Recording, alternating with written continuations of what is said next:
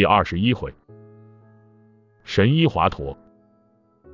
人的一生中，总有感到无奈、感到恐慌的时候，即使是像我这样粗枝大叶的人，现在我就陷入了这种境界。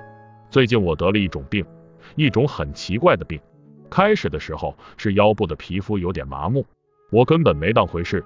后来慢慢的生出一些小红疙瘩，一簇一簇的，从腰两边慢慢向中间扩散，奇痛。如同好多针尖刺到肉中的感觉，晚上睡觉还好一些，白天顶盔贯甲，然后战马再那么一颠一颠的，简直就是在受刑。到后来那一圈红疙瘩越来越多，我实在受不了了，于是叫子龙来看是怎么回事。子龙当年学过两年的兽医，现在也算半个军医。子龙见了以后大惊失色，连声叫道：“三哥，大事不好啊，大事不好！”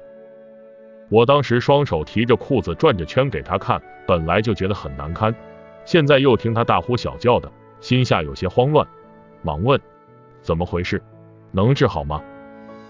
子龙的样子如同看到了外星人，惊讶中还有些猎奇的意思，连声说道：“三哥，你真了不起，这种病很少有人能得，得了也没你这么严重的。”我气不打一处来，怒道：“快说是什么病？”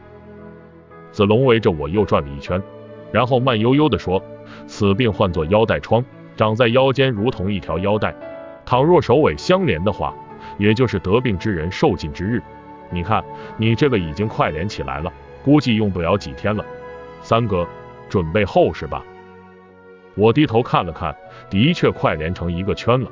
不过看子龙那气定神闲的样子，又觉得有些半信半疑。我不怕死，但死。我也要死在战场上啊！这样挂了，算是那门子事啊。正在这时，黄忠来了，一进门看到我的样子，吓了他一跳。待他看到那些疙瘩时，面色凝重起来，说道：“翼德啊，这真是腰带疮啊，千万别让他们连起来呀。”黄忠这么一说，我顿时如同深陷冰窟，心想这回可错不了了。哎，可怜我那两个没娘的孩子。正在我唉声叹气的时候，子龙却笑得像朵菊花似的凑过来说：“三哥，你命大，幸亏遇到我了，你跟我来。”说罢转身便走。我半信半疑的跟着子龙出去，转了几个弯，到了子龙的住处。一进门看见一个花白胡子的老头，弯腰驼背的，长相挺猥琐。只见子龙对那人恭恭敬敬的施了一个礼，对我说：“三哥。”快来见过华佗先生！